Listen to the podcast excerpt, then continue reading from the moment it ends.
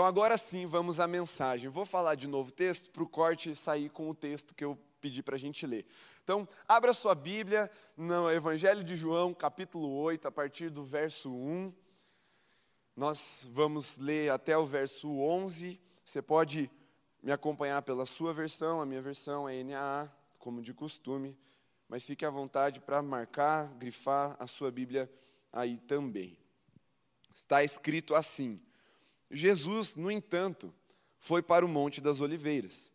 De madrugada, voltou novamente para o templo, e todo o povo se reuniu em volta dele. E Jesus, assentado, os ensinava. Então os escribas e fariseus trouxeram à presença dele uma mulher surpreendida em adultério e, fazendo-a ficar em pé no meio de todos, disseram a Jesus: Mestre, esta mulher foi surpreendida em flagrante adultério. Na lei, Moisés nos ordenou que tais mulheres sejam apedrejadas. E o Senhor, o que tem a dizer? Eles diziam isso tentando para terem de que o acusar. Mas Jesus, inclinando-se, escrevia na terra com o dedo. Como eles insistiam na pergunta, Jesus se levantou e lhes disse: Quem de vocês estiver sem pecado, seja o primeiro a atirar uma pedra nela. E inclinando-se novamente, continuou a escrever no chão. Mas eles, ouvindo essa resposta, foram saindo, um por um, a começar pelos mais velhos até os últimos, ficando só Jesus e a mulher em pé diante dele. Levantando-se, Jesus perguntou a ela: Mulher, onde estão eles? Ninguém condenou você? Ela respondeu: Ninguém, Senhor. Então Jesus disse: Também eu não a condeno. Vá e não peque mais. Perceba que no versículo 1 está escrito assim: ó, Jesus, no entanto. No entanto, o quê? O que, é que aconteceu antes disso? Parece que ele está conectando esse momento, essa narrativa com uma anterior. Vira uma página ou volta um versículo para o capítulo 7 de João, só para você ler que, na verdade, esse relato começa no último versículo do capítulo 7. Ele diz assim, ó, e cada um foi para sua casa. Jesus, no entanto, então é isso que é o no entanto ali do começo. É porque todo mundo foi para casa. Jesus, no entanto, foi para o Monte das Oliveiras. Então cada um tomou seu rumo, foi descansar. Jesus não, Jesus foi orar. E aí no dia seguinte ele voltou, logo de madrugada, para o templo. Por que voltou novamente? Porque eles estavam no templo antes de irem para as casas de Jesus e para o Monte das Oliveiras. E no templo, se você ler ali ah, os versículos anteriores, você vai ver que eles estavam questionando algumas pessoas, falando: olha, se Jesus aí, vocês não, vocês estão crendo, é verdade? Só o povo, só a ralé crê em Jesus. Algum mestre, alguém que entende, alguém que é inteligente por acaso está acreditando nele. Aí, um mestre da lei chamado Nicodemos, que é aquele que ouviu é, João 3,16, então lá Jesus está falando com ele, com Nicodemos, ele fala assim, olha, por acaso a gente pode condenar alguém sem antes ouvi-lo primeiro? Não, vamos chamar ele. Então esse é o pano de fundo dessa situação em que os doutores da lei, mestres da lei, levam uma mulher pega em flagrante adultério e levam ela até Jesus, com a intenção não de condenar a mulher, perceba, mas de condenar Jesus. Eles queriam algo que embasasse as acusações que eles estavam criando em suas mentes, seus corações contra o Messias, contra o nosso Senhor Jesus Cristo. Então esse é o pano de fundo, pano de fundo para você entender o que é que estava acontecendo aqui. E logo de cara, se você entender esse pano de fundo, você já vai entender que essa história não é sobre uma mulher pega em adultério. O texto da mulher pega em adultério, ou da mulher pecadora, da mulher adúltera, não é sobre ela. E muitos textos que a gente lê e insiste em fazer sobre nós, não é sobre nós. Quando a gente fala, por exemplo, de um crente desviado, a gente fala, ah, não, tem uma parábola lá, a parábola do filho pródigo. A parábola não é do filho pródigo, a palavra é de um pai. A, palavra, a parábola é sobre Jesus, é sobre Deus representado na figura desse pai. Ah, não, mas aqueles crentes religiosos que se perdem dentro da igreja mesmo, tem uma parábola lá, uma parábola da, da moeda perdida. Não. a parábola não é sobre a moeda perdida, é sobre uma mulher que, quando percebe que está faltando, começa a procurar. Que essa mulher representa o próprio Deus. Ah, não, mas tem a parábola da ovelha perdida, lembra? Das 90, deixa as 99 só para me encontrar. Também não é sobre a ovelha perdida essa parábola, essa parábola é tinha um bom pastor. A parábola é sobre o pastor que é a figura de Jesus. E graças a Deus por isso, porque se isso fosse sobre a mulher, se isso fosse sobre nós, os pecadores que somos pegos em flagrante diante da santidade de Deus, só haveria um destino: condenação. Mas não é sobre nós. E por isso há outro destino sendo aberto: redenção. E é sobre isso que eu quero falar nessa noite. Por que, que Deus faz as coisas serem sobre Ele e não sobre nós, mesmo quando parece que tudo está dizendo que é sobre nós? Que é para nos livrar do nosso pecado e da condenação que está sobre nós. E aqui, com Jesus, nós aprendemos algo precioso e eu diria quase fundamental para a nossa fé, mas importantíssimo para que nós não vivamos uma vida atormentada pela culpa e pela falta de controle. E nós somos de uma geração bastante ansiosa, bastante depressiva, angustiada, estressada.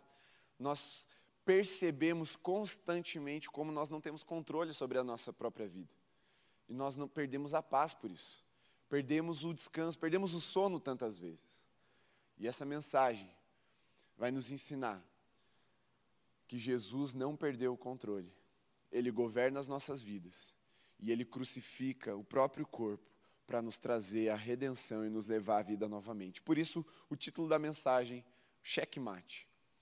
E checkmate, se você joga xadrez, você sabe, é o último movimento antes de um jogo acabar. É quando os jogadores percebem que não há mais movimentos a serem feitos. Acabou. O rei ficou encurralado. E quantas vezes nós nos sentimos assim nas nossas vidas? Olhamos para as circunstâncias e a sensação que dá é de falta de controle. Eu não sei o que raios fazer da minha vida agora. Parece que eu não tenho mais controle sobre o que está acontecendo. Parece que eu não fiz nada para chegar até aqui, mas quando eu me percebi, já foi. E aí você se vê entre a cruz e a espada, né? Aquele ditado sobre duas opções de morte. Parece que não tem para onde sair. Se você for para a direita, seu rei morre. Se você for para a esquerda, o rei morre. Se você não fizer nada, o rei morre também. Cheque mate. Acabou. A situação que essa mulher se encontrava era uma situação de checkmate. Na lei, de fato, quando a, a mulher e o homem também eram pegos em flagrante adultério, eles tinham uma condenação de morte, eram para serem apedrejados. Se você for ler a lei lá em Levítico, você vai ver isso. Aí você deve pensar: meu Deus, que terrível. Sim, olhando da nossa perspectiva, parece muito brutal para um pecado moral como esse. Mas preste bem atenção e eu quero que você entenda aqui, ó, porque isso é muito importante para você quebrar o anacronismo da nossa interpretação bíblica. A gente acha que dá para olhar para a Bíblia dos, nos nossos olhos, século 21, Ocidente, Curitiba, uma cidade modelo, e falar assim: nossa, aquilo era muito cruel. Presta atenção. A lei foi dada no deserto quando uma sociedade estava se formando após ter passado por muitos anos de cativeiro. Eles, eles passaram 430 anos no Egito. Não foram 430 anos de cativeiro. No começo, eles estavam bem lá. Eles tinham recebido boas terras, estavam prosperando. Quando um, a linhagem do rei que conheceu José é, tirada do trono, eles são mortos, vem um rei que não conhecia os feitos de José no Egito.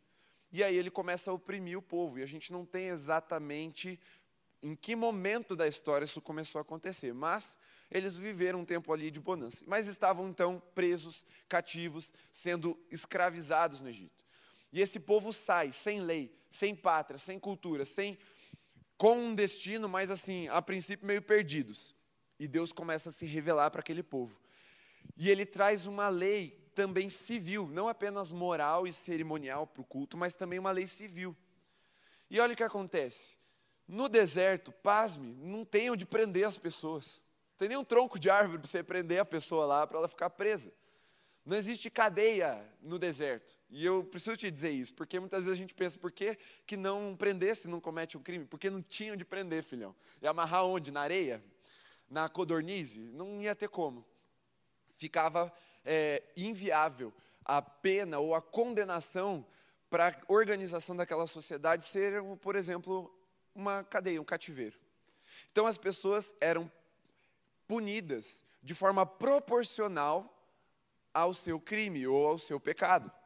Então veja, se alguém tropeçasse e matasse o boi de alguém, pensa assim, ó, tá lá todo mundo carregando os boi tudo e errou. E aí feriu o boi do outro, o boi do outro ficou inválido, ele teve que ser sacrificado. O cara perdeu um boi, não vai matar o cara. Ele vai ter que dar o boi dele para o outro, é uma punição proporcional. Por isso, a lei foi dada como olho por olho, dente por dente. Não é lei da vingança, mas é lei de proporcionalidade. E aí você deve estar pensando, tá, mas por que, que alguém que é pego em adultério seria punido com a morte? Parece desproporcional.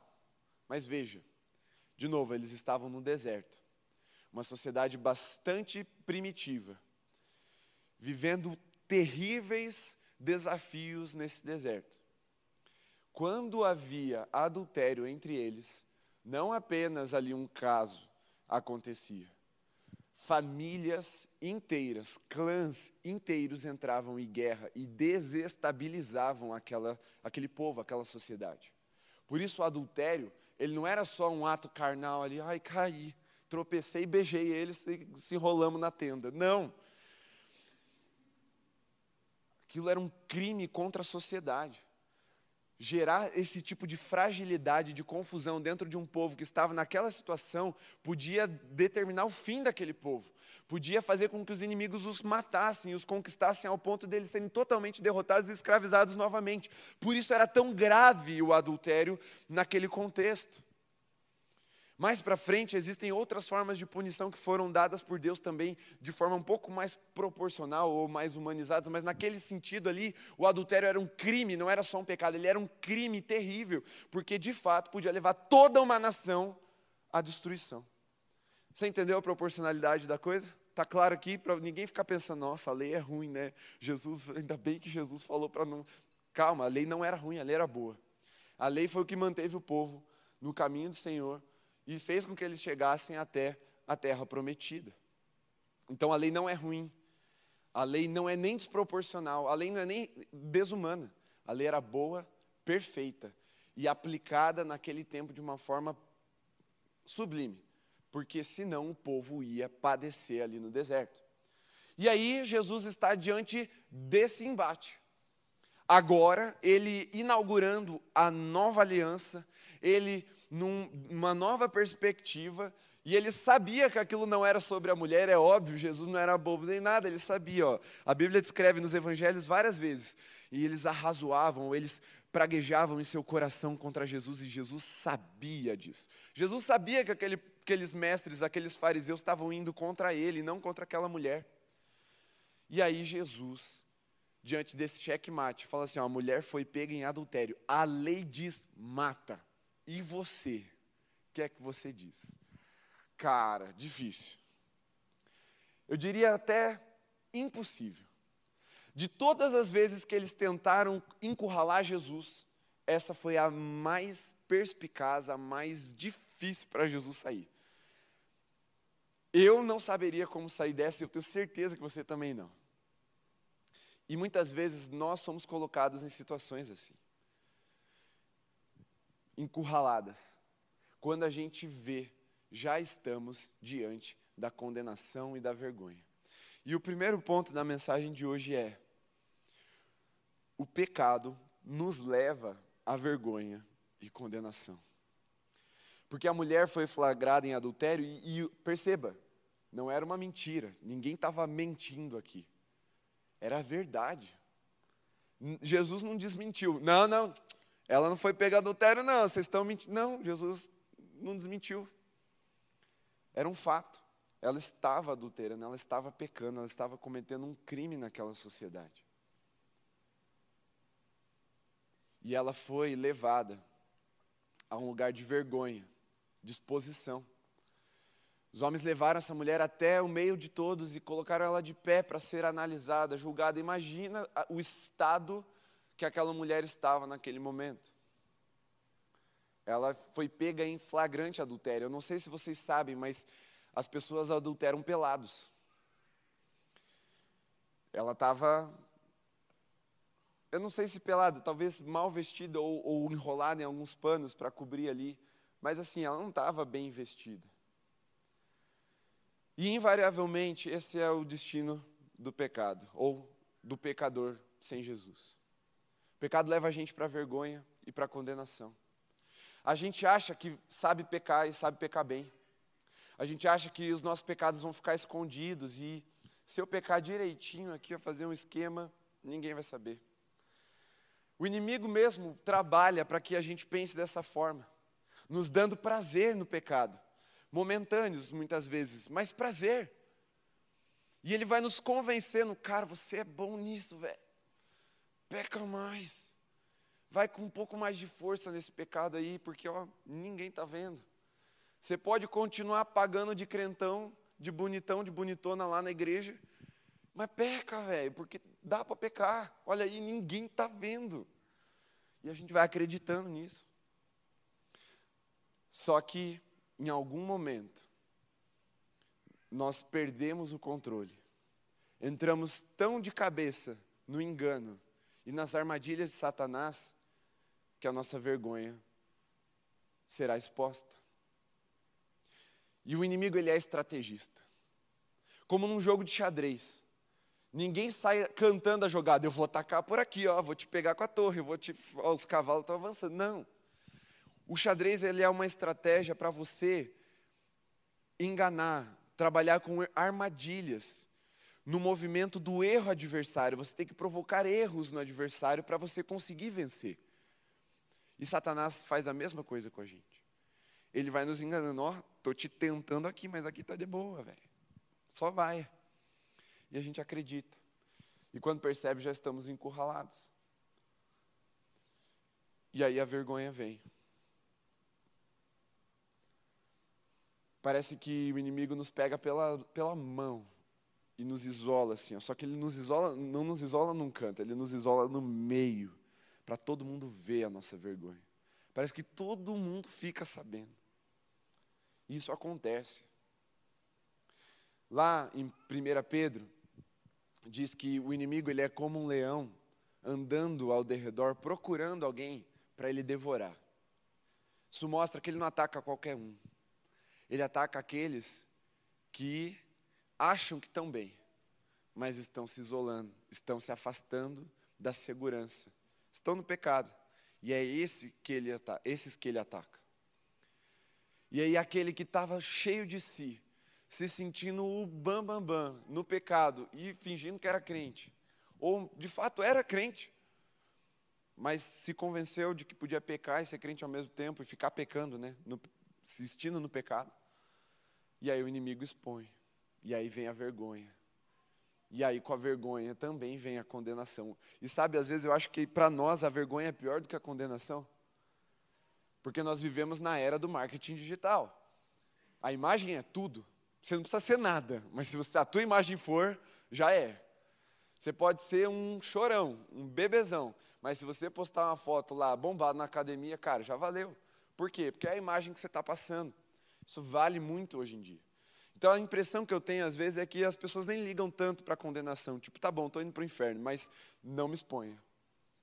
Porque todo crente que vive em pecado sabe que se está em pecado, vive pecando, não está em Jesus. E o cara já ouviu, ele sabe que ele está indo para o inferno, mas ele não está nem aí, contanto que ele não seja exposto. E o pecado nos leva para esse lugar de exposição e condenação. Era santo que aquela mulher fosse condenada. Era puro, porque era a lei de Deus se cumprindo. E eu sei que você já ouviu pregações que pessoas falaram, começaram a falar mal dos fariseus, falando: não, cadê o homem, né?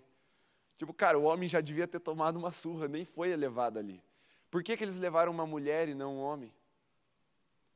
A mulher não tinha o direito de se defender como um homem. A mulher parecia muito mais frágil. Eles queriam que Jesus se compadecesse dela e falasse contra a lei. O homem já devia ter, ter ido para o saco aqui. A questão aqui não é sobre ela. E o que a gente precisa aprender a fazer é não ser sobre nós aquilo que está acontecendo, porque senão nós seremos levados a esse lugar de vergonha e condenação. Nós precisamos aprender a transformar as nossas histórias, as nossas vidas, em histórias e uma vida sobre Jesus. E aí nós vamos encontrar a redenção. Porque o orgulho nos cega e nos faz sermos conduzidos pela mão até as armadilhas do inimigo. Primeiro ponto é esse: o pecado nos leva à vergonha e à condenação. A Bia disse amém. Está aprendendo no caminho. Agora, o segundo: é tudo sobre Jesus. Por isso nós somos salvos. Veja, se fosse, como eu falei, apenas sobre a mulher, a situação seguiria o seu curso natural, condenação. Está escrito, adulterou, tem que ser apedrejado. Apedreja. É sobre ela? Então, beleza, apedreja a mulher. Mas eles não estavam nem aí para a mulher. Os condenadores, os acusadores estavam ali para atacar Jesus, para tentar Jesus. Está escrito, tentando. Era sobre Jesus aquilo. E nós precisamos, como aquela mulher, fazer com que as nossas histórias se tornem histórias sobre Jesus, porque é Ele que nos garante a salvação e a redenção. Quando a nossa vergonha nos cercar, quando a condenação for o único destino, lembre-se, olhe para Jesus, permita-se ser levado pela mão até aquele que te salvou. E Ele, com o um olhar cheio de misericórdia, como foi sobre aquela mulher, nos olha, nos salva de uma forma que a gente nunca nem imagina, muitas vezes. Como eu falei, era um impasse, um checkmate. Como? Ele não podia falar contra a lei, ele veio cumprir a lei, a lei dada pelo Deus que ele chama de Pai, que ele disse ser um com esse Pai. Como ele contrariaria a lei? Era ali que os fariseus queriam pegar Jesus, como ele também poderia deixar aquela mulher ser condenada, uma mulher pecadora que estava ali, provavelmente quebrantada diante de Jesus o Deus da salvação, da redenção, um Deus de amor, que veio para salvar os que estavam perdidos, e o Jesus, Messias, profeta, sacerdote e rei, que veio cumprir a lei e os profetas, ele foi colocado nesse impasse mas nem isso foi suficiente para encurralar o nosso Deus. Ele não é um gatinho inofensivo que pode ser encurralado, ele é o leão da tribo de Judá, que ruge com poder e vence as adversidades e os inimigos que se colocam contra ele. Por isso, meu irmão, minha irmã, se você está em pecado, se você está em condenação, se você está em vergonha e dor, lembre-se de Jesus, ele mesmo trabalha em nosso favor e é o nosso advogado que com justiça se coloca como intercessor diante do Pai para nos livrar de toda condenação, de todo acusador, de todo aquele que tenta nos matar, porque Ele é o Senhor dessa realidade. A lógica disse, acabou para Jesus, ele foi encurralado, Jesus pegou e virou o tabuleiro de ponta cabeça. Ele começou a escrever no chão. Que isso? Cara, você está diante de uma, um monte de acusador, de gente dos, das mentes mais brilhantes da nação, tentando te pegar num erro. E você se inclina e começa a escrever na areia do chão.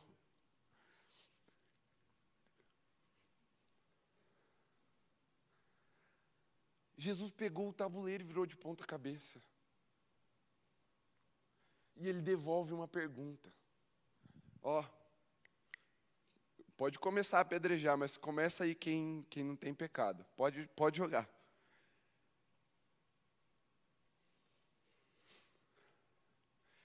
A lei pode apedrejar. Mas só quem não tem pecado, joga.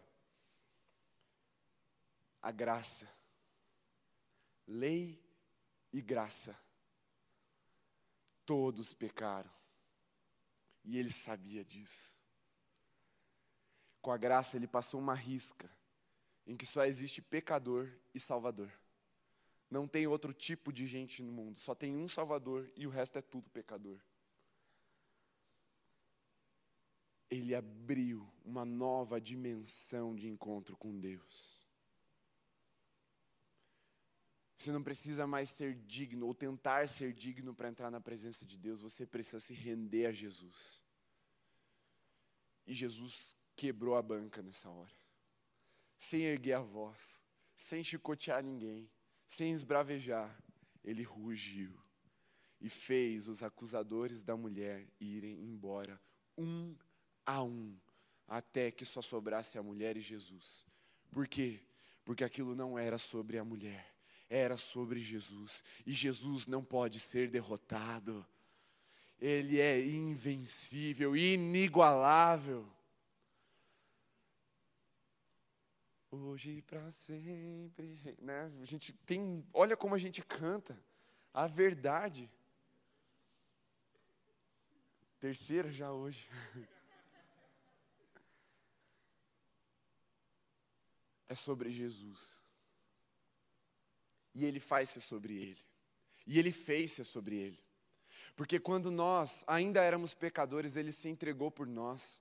Ele se fez maldito diante dos olhos de Deus Pai, para que ele, no nosso lugar, sofresse morte, morte de cruz. Ele fez ser sobre ele.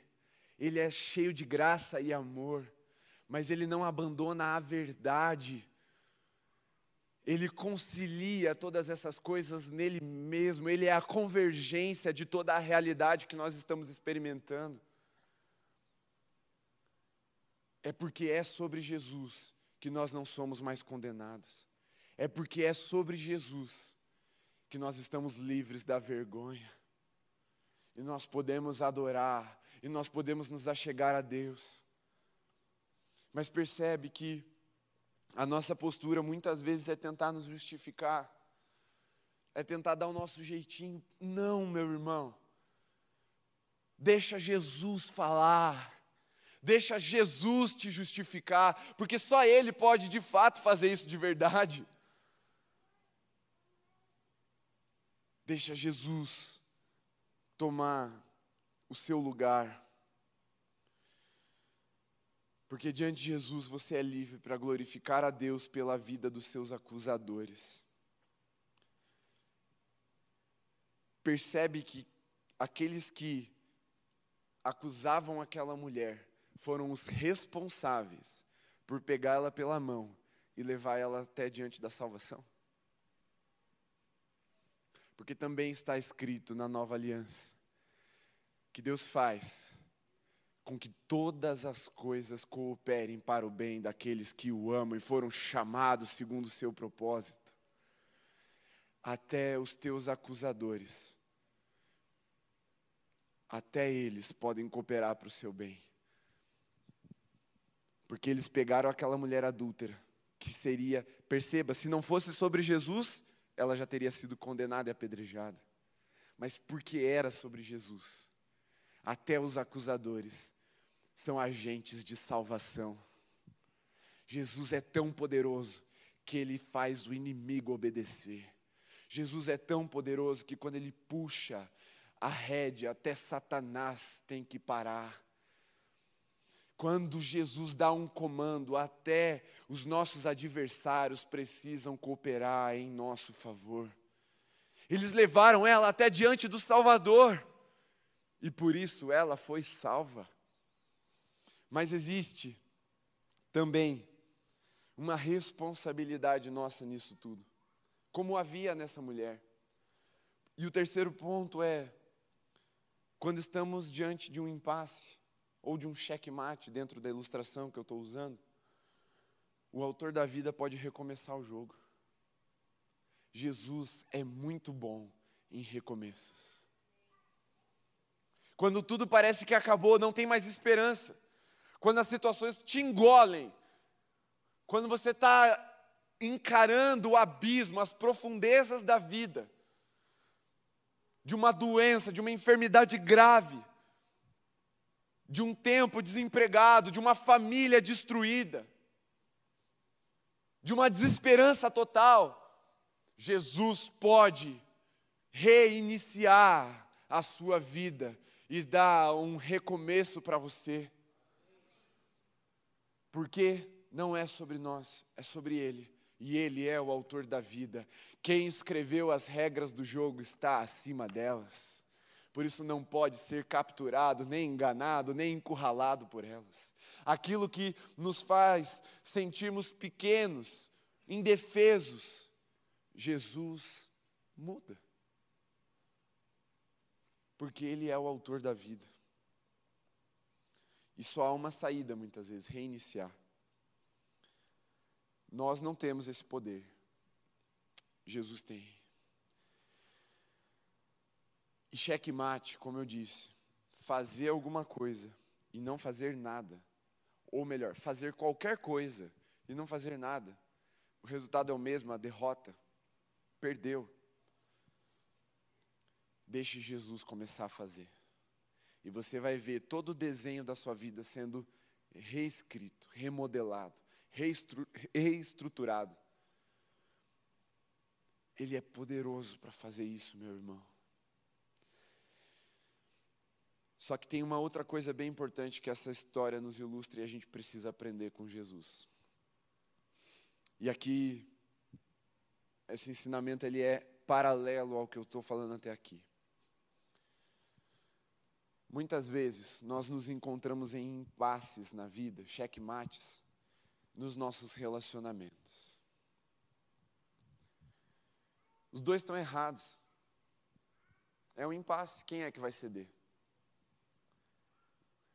Ou pior, os dois estão certos. É um impasse. Quem é que vai ceder estando certo? Muitas vezes, nós deixamos a misericórdia de lado e queremos ter razão. E a razão destrói mais casamentos do que você imagina. A razão destrói mais amizades do que você imagina. Porque afinal de contas eu tenho razão em estar bravo com ele, com ela. Afinal de contas ele errou contra mim. E aí você vai ouvir o outro lado, o outro lado fala e mostra que o outro também errou e os dois estão cheios de razão.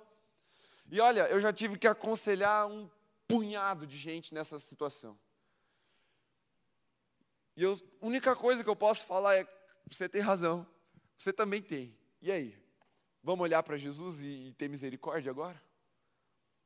Porque muitas vezes a gente chega diante das circunstâncias que parecem impasses, falando não tem solução. E a única solução, na verdade, é imitar Jesus, é usar de misericórdia é deixar um pouco a nossa razão, nosso orgulho de lado e começar a olhar para a solução e não para o problema. Como vencer os acusadores, como vencer o inimigo, como fazer o inferno falir na sua família e não a sua família falir por causa do inferno. Muitas vezes a gente vai precisar olhar para essas circunstâncias e fazer igualzinho Jesus. Não é quem tem razão aqui, não é sobre ter razão, a mulher é pecadora mesmo, ela pecou. Mas é sobre ter misericórdia. Fala, ninguém te condena, eu também não. Se Jesus não te condena, meu irmão, eu também não vou te condenar. Se Jesus não te condena, minha esposa, minha namorada, o meu namorado, enfim, o pessoa desse relacionamento que você está em Cristo, seu pai, sua mãe, sua avó, seu irmão, que seja, às vezes, ou muitas vezes, você vai precisar só ter misericórdia. Jesus não te condenou, Jesus teve misericórdia de você, eu também vou ter, então eu não vou te condenar. Muitas vezes a saída é só essa: ter misericórdia. Por quê? Porque Jesus teve misericórdia com a gente. Quando não havia mais saída, Jesus teve, Ele abriu um caminho, um caminho até Deus, um caminho de misericórdia e graça. Meu irmão, minha irmã, presta bem atenção. Esteja, se você quer andar com Jesus, esteja preparado para abrir mão da sua razão e começar a ter mais misericórdia. E você vai ver quantas vidas serão salvas. Não só a sua, mas outras também. Pessoas vão se encontrar com Jesus por causa da sua misericórdia. Porque ao invés de olhar para o pecador ou para a pecadora com olhos de condenação, você vai lembrar: Jesus teve misericórdia de mim. Eu também não vou condenar essa pessoa.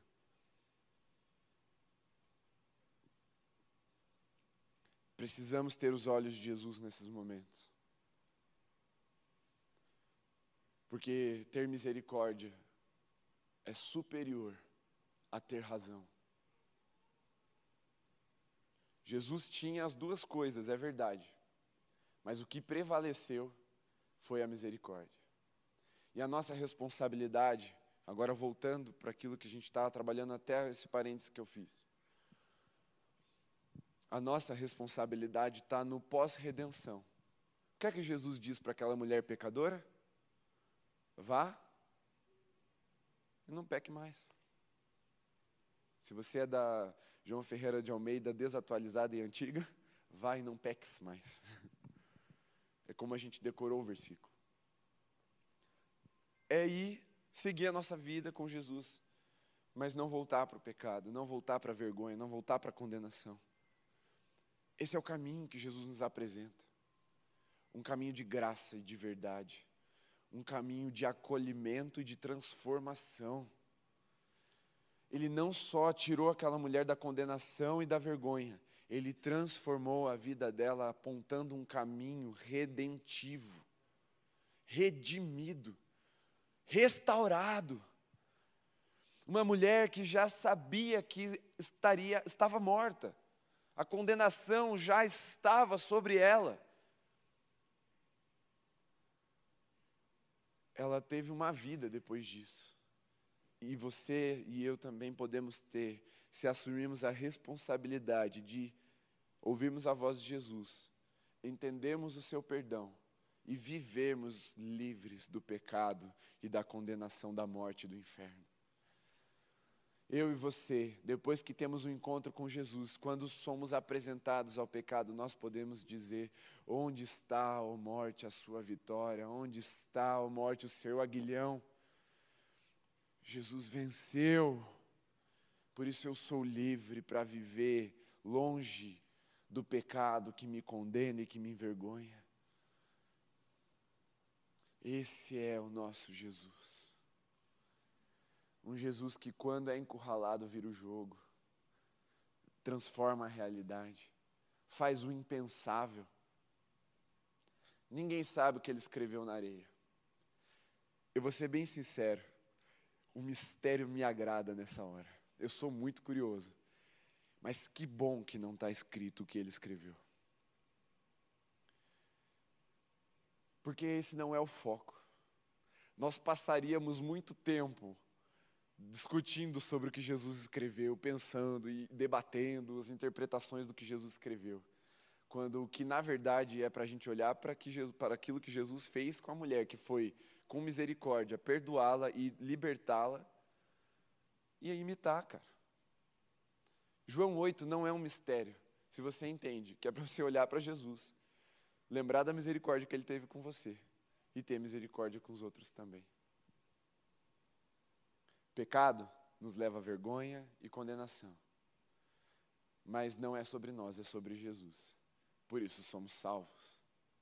E quando nos encontrarmos com encruzilhadas, encurraladas, situações de checkmate na nossa vida, Jesus é o autor da vida e ele pode reiniciar, dar um novo começo para nós. Para mim e para você.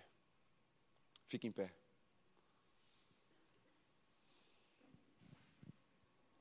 Feche seus olhos por um instante.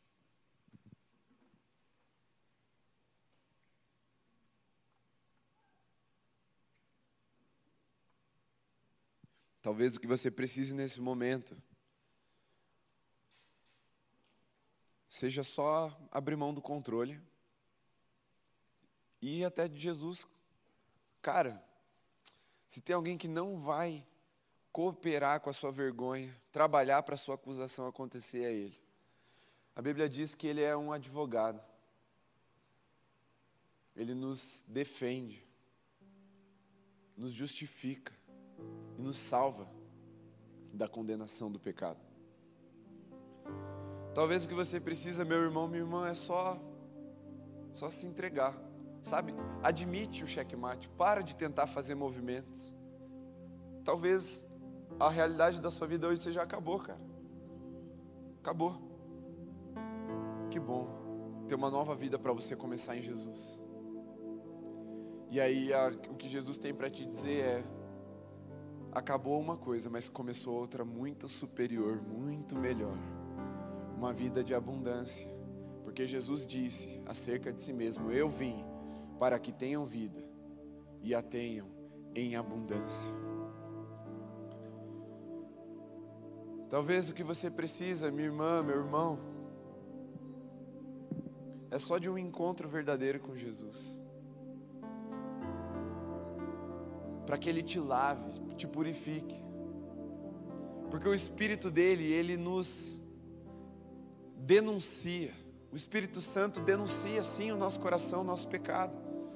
Ele deixa claro quando estamos em pecado. Mas a denúncia não é para gerar condenação, a denúncia é para gerar investigação. O Espírito Santo, quando fala, meu irmão, você está pecando, é para você começar a olhar para o seu coração e se entregar de novo a Jesus para que Ele te lave. Ele não tem prazer na sua condenação. Aquele que te acusa, a voz que te envergonha, é a voz do acusador. E Jesus não roubou o trabalho do diabo. Esse trabalho é do diabo. E ele continua fazendo, acusando mesmo. Mas deixe que essa vergonha, essa acusação te leve até Jesus e você vai ver o que vai acontecer. A sua vida vai mudar. Há algo novo para você experimentar. Jesus não quer te condenar. Pelo contrário, ele veio para salvar todo aquele que nele crê. Salvar. Salvar. Nosso Deus é um Deus de salvação, não de condenação. A condenação já estava sobre nós. Ele mesmo fez ser sobre ele a nossa história, para que não houvesse mais condenação, e sim redenção, salvação, transformação de vida, liberdade. É sobre Jesus, meu irmão, por isso a sua história vai dar certo. Mas, pastor, não tem como. Eu sei que não tem como. Ele vai te dar outra história. Ele vai virar o tabuleiro. Mas ele vai agir e trabalhar para que você seja redimido nele. Vá e não peques mais. Vá e seja livre. Vá e seja tomado pelo Espírito Santo de forma a experimentar a graça redentiva de Jesus. Você não precisa mais andar em vergonha e condenação. Mas também, meu irmão, minha irmã, não seja um acusador que leva os pecadores à vergonha. Seja uma voz de Jesus, que pega aqueles que estão envergonhados pelo pecado e anuncia a salvação.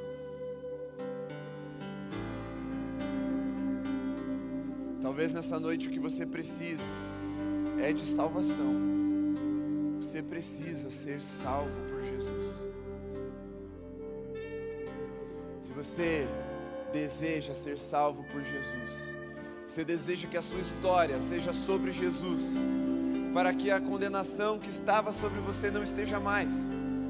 Levante uma de suas mãos aí no seu lugar, nós queremos orar por você e com você. Amém. Amém. Aleluia. Aleluia, Senhor. Ei, essa é uma noite de salvação diante do povo de Deus. Você pode abaixar a sua mão. Talvez o que você precise nessa noite seja ser liberto da vergonha. Você está com dificuldade de ter encontros com Deus. Precisa chegar a Ele por causa do que você tem semeado no secreto. É um pecado escondido. Você está preso pela pornografia. Ou você está transando com seu namorado. Ou você está roubando, sonegando imposto. Você tem usado a sua língua para matar, para envenenar e não para salvar e edificar. Eu não sei qual é o seu pecado. Talvez você esteja maquinando mal contra as pessoas. Você esteja sendo venenoso ou venenosa contra alguém. Você esteja em mentira. Não importa. Talvez você esteja em adultério mesmo. não só contra o seu cônjuge, talvez o seu adultério seja porque você tem se vendido a outros deuses, a outras práticas, tem se prostituído com essas falsas religiões e falsas ideologias do nosso tempo. Talvez o seu pecado seja só orgulho demais para confiar em Jesus. Nenhum desses pecados é maior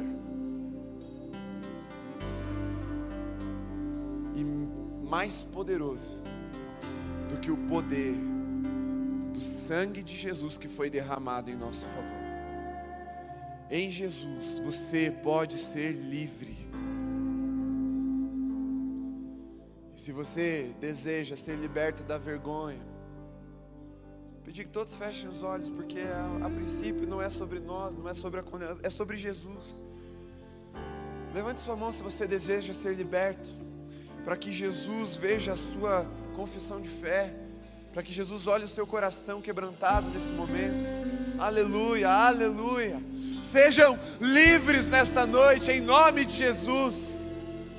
Vai e não peques mais, meu irmão, minha irmã. Você está livre. Onde estão os teus acusadores, se não derrotados? Jesus é quem te liberta e não te condena. Ele é bom e a sua misericórdia dura para sempre, e nós não seremos envergonhados diante dele. Ele se fez vergonha diante dos homens para que nós não fôssemos mais envergonhados. Você é livre, meu irmão, minha irmã. Aleluia, Senhor.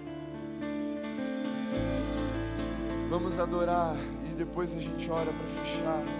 Adore com esse coração de quem foi salvo, de quem foi redimido, de quem foi liberto, de quem foi encontrado com graça por Jesus em misericórdia. O Verbo estava no mundo, o mundo foi feito por meio dele, mas o mundo não o conheceu. Ele veio para o que era seu e os seus não o receberam. Mas a todos quantos o receberam, deu-lhes o poder de serem feitos filhos de Deus, a saber, aos que creem no seu nome, os quais não nasceram do sangue, nem da vontade da carne, nem da vontade do homem, mas de Deus. E o Verbo se fez carne e habitou entre nós, cheio de graça e de verdade, e vimos a sua glória a glória como do unigênito do Pai, porque todos nós temos recebido da Sua plenitude e graça sobre graça, porque a lei foi dada por meio de Moisés, a graça e a verdade vieram por meio de Jesus Cristo. Ninguém jamais viu Deus o Deus unigênito que está junto do Pai é quem o revelou. Deus é tão bom que até quando nós estamos envergonhados por causa do nosso pecado, estamos condenados por causa do nosso pecado, e essas coisas nos levam até Jesus.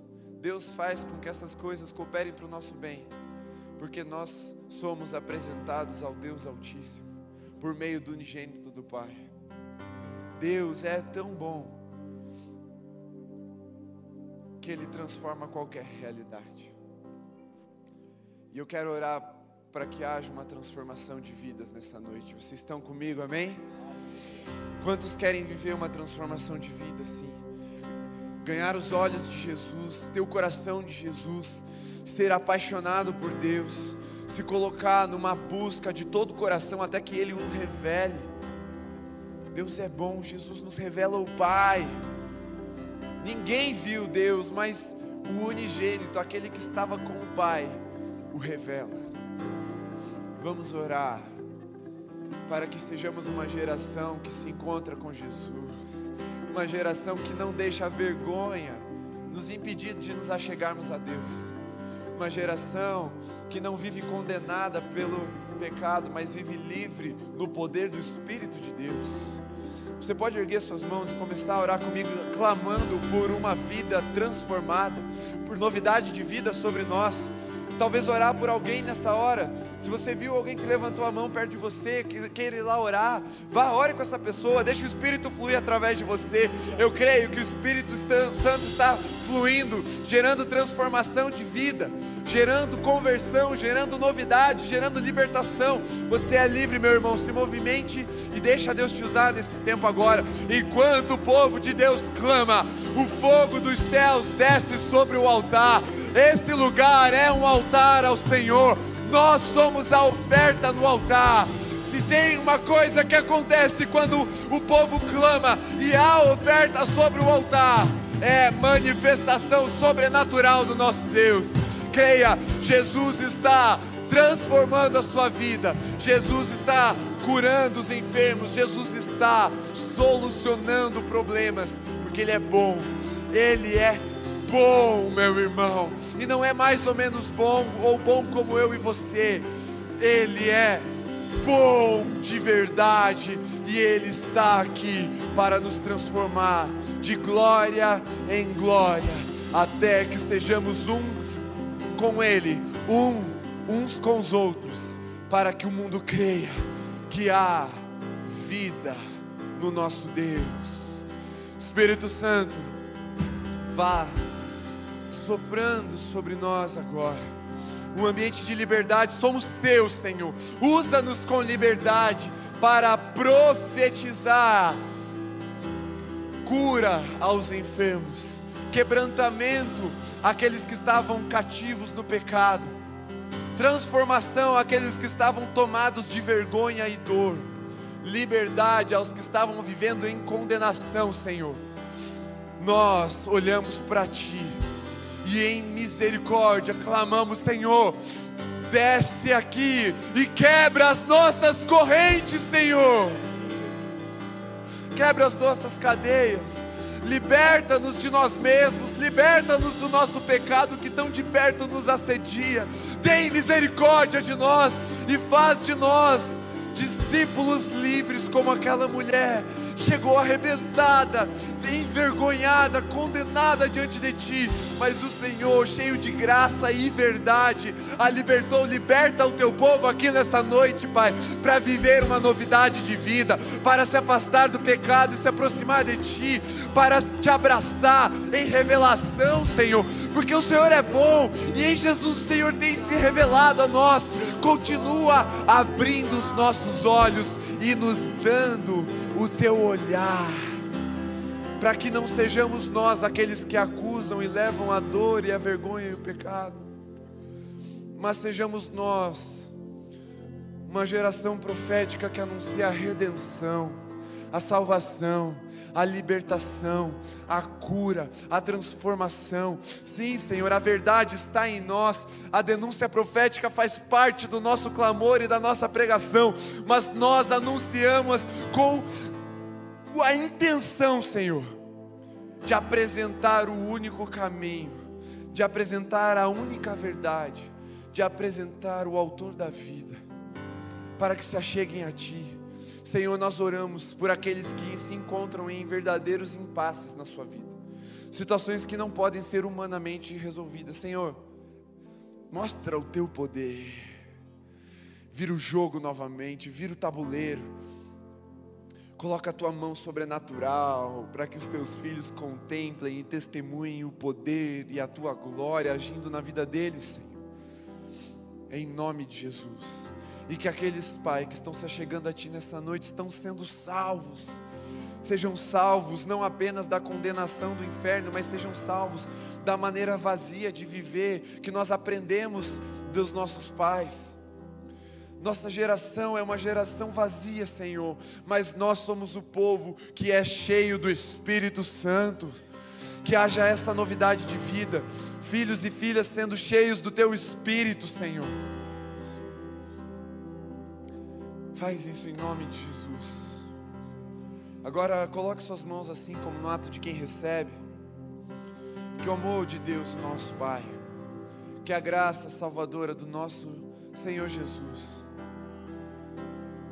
Que a comunhão do Espírito Santo, doce e amado Espírito Santo, seja sobre você, meu irmão, minha irmã, hoje e até que Jesus volte. Amém. Amém? Aleluia. Nosso Deus é bom.